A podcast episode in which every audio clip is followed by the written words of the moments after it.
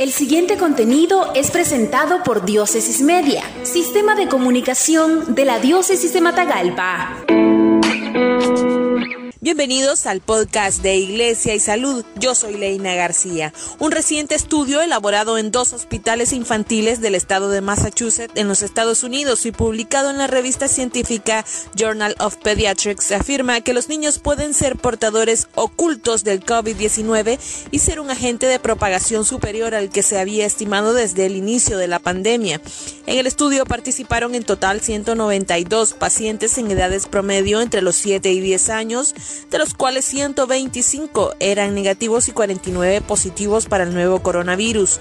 Entre los principales hallazgos destaca que los niños participantes no mostraron diferencias aparentes en la carga viral en comparación con adultos que fueron intubados por infección grave de SARS-CoV-2. La carga viral en los niños que estaban en la fase de infección temprana con síntomas fue significativamente mayor que la de los adultos hospitalizados con enfermedad grave y con más de siete días de síntomas. Me sorprendieron los altos niveles de virus que encontramos en niños de todas las edades, especialmente en los primeros dos días de la infección.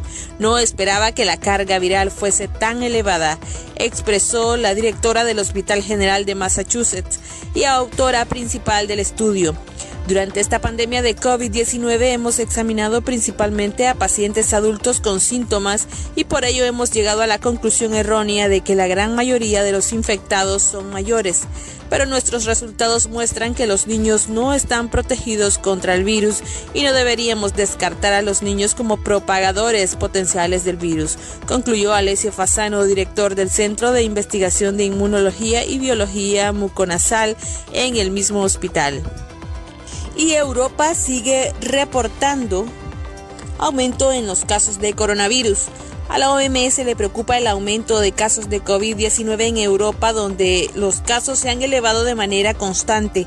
Todos los días la región europea informa de un promedio de más de 26 mil casos nuevos. Esto se debe en parte a la relajación de las medidas sociales y de salud pública, donde las autoridades han aliviado algunas de las restricciones y la gente ha bajado la guardia, dijo el director regional de la Organización Mundial de la Salud.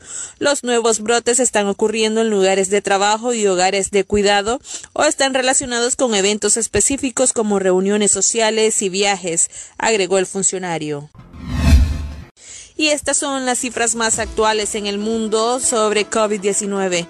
22.8 millones de personas se han contagiado del nuevo coronavirus y 796 mil han fallecido por la misma causa hasta la fecha. La Organización Mundial de la Salud, OMS, estima que la pandemia del nuevo coronavirus terminará en menos de dos años, según dijo el jefe del organismo Tedros Adhanom Ghebreyesus, luego de señalar que la gripe española de 1918 fue superada en dos años. Consideró que para la actual de SARS-CoV-2, el virus causante de COVID-19, el mundo dispone de mejores herramientas.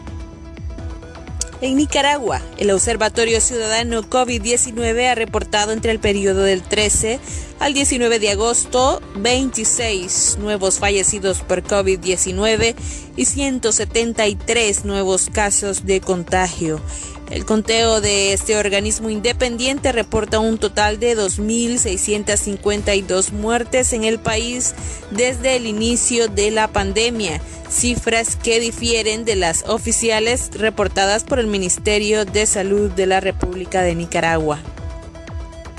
Y lamentablemente el gremio médico se enluta nuevamente tras la reciente muerte del médico especialista en urología, doctor Luis Rojas tras estar internado durante varios días en UCI a causa de COVID-19. El doctor Rojas lamentablemente falleció a causa de la COVID-19.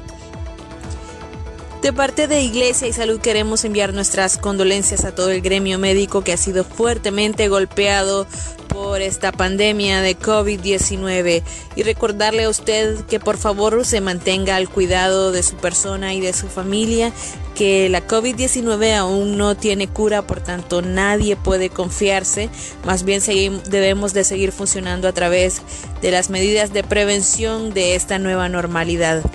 Me despido de ustedes, yo soy Leina García y les recuerdo que pueden seguir nuestro contenido digital a través de arroba diócesis media, iglesia y salud en Facebook e Instagram. Esto fue un contenido de Diócesis Media, sistema de comunicación de la Diócesis de Matagalpa. Síguenos en nuestra página web www.diócesisdematagalpamedia.org o en el Facebook de Diócesis de Matagalpa. Thank you.